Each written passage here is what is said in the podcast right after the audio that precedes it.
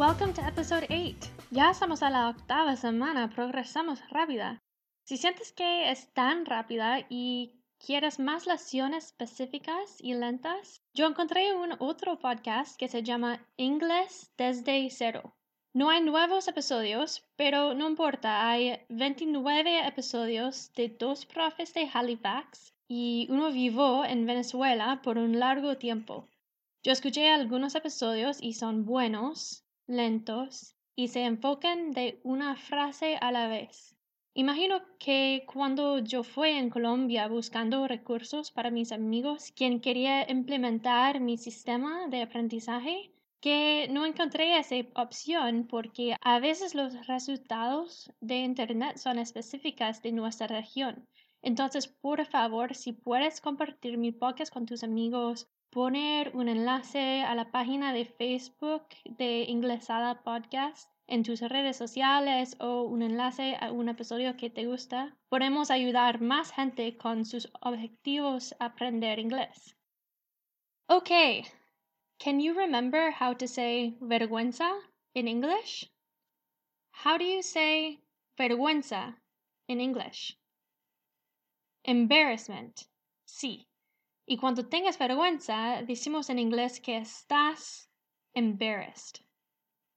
Embarrassment es un sustantivo como llamamos el sentimiento y embarrassed es un adjetivo como describimos el sentimiento.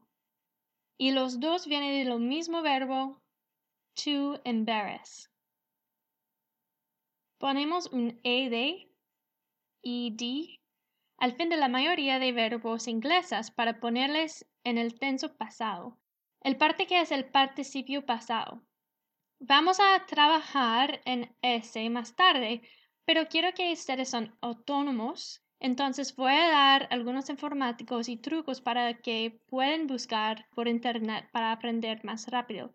Es por eso que yo expliqué un poco de gramática también hay algunos recursos que explico en la página de Facebook, en la página About. Entonces, por ejemplo, usando el adjetivo con mis propias experiencias, I am embarrassed or I was embarrassed en el pasado, de lo verdad que mi español no es perfecta y al principio fue mucho más peor. Una vez uno de mis amigos me dijo que yo le molestía hablando español y por favor podríamos hablar en inglés, porque su inglés es bueno después de años viviendo en Canadá. Pero la mayoría de gente no son así y la vergüenza que sientes va a retenerse y no va a progresar muy rápido. Si piensas más como un niño de 5 años o algo así y juegas con la idioma, tu práctica cambiará la manera que recuerdas la información para lo mejor. Las conexiones estarán más fuertes en tu mente. Ok, ¿lista para continuar aprendiendo inglés? Are you ready to keep learning English? Ok, vamos pues. Today, we are going to talk about something I really like to do singing. Maybe, tal vez, you are embarrassed to sing. Tienes vergüenza cantar, pero no te preocupes. Don't worry. Esa estrategia, strategy, puede estar implementado cuando estás solita, when you're alone, and it's fun. Singing is an amazing way to practice English, and here is why. Si cantes en un nuevo idioma, practiques pronunciación, cadencia o ritmo de la idioma y la énfasis correcta de las palabras vas a estar forzando pensar en la idioma. No tienes tiempo traducir y cantar al mismo tiempo y no necesitas comprender cada una palabra. Tengo un sistema que me gusta mucho que vamos a hacer juntas aquí. Primero, es importante elegir una canción que no es tan rápida, al menos con tus primeras canciones. Debe ser de una artista que canta claramente y que pronuncia bien las letras. Yo elegí una canción que casi todo el mundo encanta, que es un clásico de Whitney Houston, I Wanna Dance with Somebody. Si es posible para mirar el video también, eso es ideal en ese caso porque Whitney canta directamente al cámara y como ya sabes, es muy ayudante mirar la boca de alguien para aprender pronunciación, Entonces, pone ese podcast en una pausa porque no tengo los derechos poner la canción aquí. Entonces, vaya a mirar el video o escuchar el audio y cuando está terminado, regrese aquí y voy a explicar lo que vamos a hacer. Ok, bienvenido otra vez. Espero que te gustaba la canción. Lo que normalmente hago yo, aunque no me gusta Google Translate mucho, yo traduzco la canción así y leo las letras en mi idioma nativa para entender el contexto entero. Enseguida, yo leo las letras en mi idioma tarjeta, en tu caso eso es inglés, y busco la definición de las palabras y frases que no conozco. Nota que no confío en Google Translate y más que es importante usar un diccionario como wordreference.com, por ejemplo, porque hay más información allá, es más exacto y puedes aprender exactamente lo que significa esa palabra, no solamente una traducción, porque normalmente la traducción directa entre dos idiomas no tiene la sentido exacta. Finalmente, práctico con música. Si puedes buscar un video con las letras enfrente, eso va a ayudarte mucho a memorizar las palabras y cantar con la canción, y eso es un parte que es muy importante.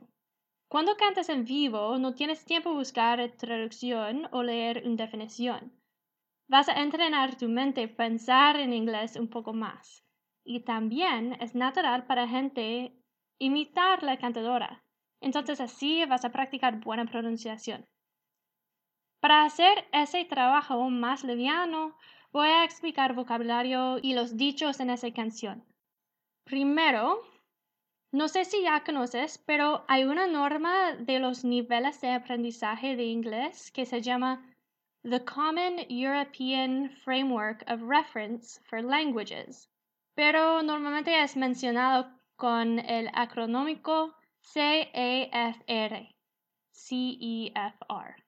Los niveles A1 y A2 son niveles principantes y yo espero que aprendes ese vocabulario con Duolingo.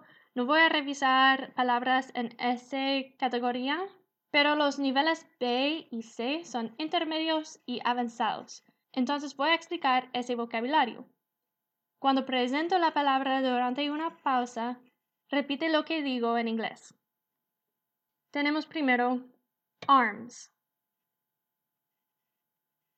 brazos, chase, perseguir, fade. Hay mucho más vocabulario en español y con esa palabra puede significar muchas diferentes cosas. Depende del contexto. Entonces voy a explicar la traducción inglesa de fade, que es gradualmente se vuelve apenas visible o vago y eventualmente desaparecer. Nueva palabra, upon,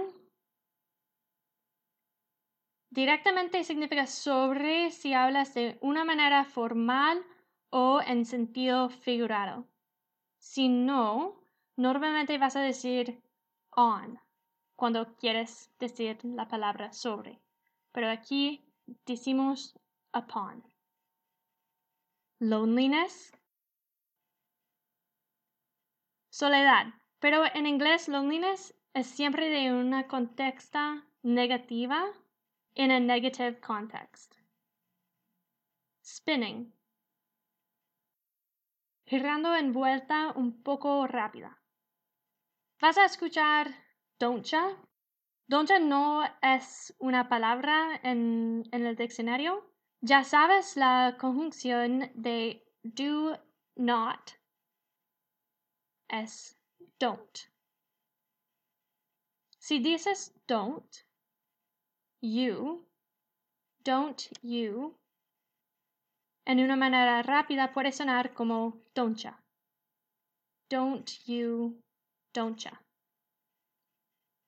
También con want to escuchamos wanna. Want to, wanna. Ok, finalmente llegamos a las letras. Voy a explicar algunas líneas. Tenemos clock strikes upon the hour. El reloj golpea la hora y habla de un tiempo del día. How to chase my blues away. Una manera coloquial decir la melancolía o tristeza es the blues, como el color azul. The blues. I've done all right. Yo he hecho más o menos bien. I want to feel the heat with somebody. Heat es calor. Para sentir así con alguien, pues ya sabes. Ok, el coro es obvio que ella quiere bailar con alguien que ama a ella. Después, I've been in love and lost my senses. Yo he estado enamorado antes y perdió toda la razón. Sooner or later, the fever ends. Sooner or later es una manera de decir eventualmente. The fever ends. La fiebre termina. Aquí ella habla de su amor, su obsesión. Después, and I wind up feeling down. Wind up hace terminar en un estado o con un sentido como en esta situación ella dice feeling down. Es el sentido. Down and blue son ambos maneras de decir triste. Eso es todo de mi explicación de la canción. Espero que te ayude un poco a entender más de la significancia y te urjo reescuchar la canción con las letras enfrente. Letras en inglés es lyrics. L, Y, R, I, C, S. L, Y, R, I, C, S.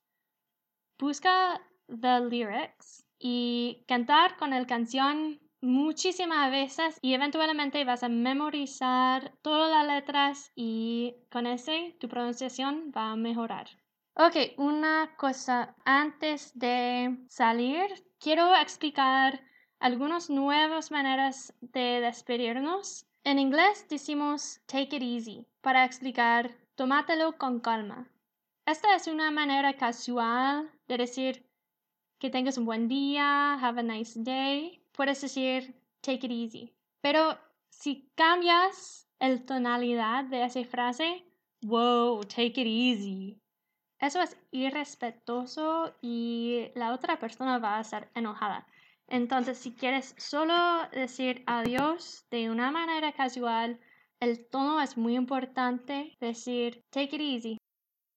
So I hope you all had a lot of fun with this lesson and that you liked the song. And until next time, take it easy, guys.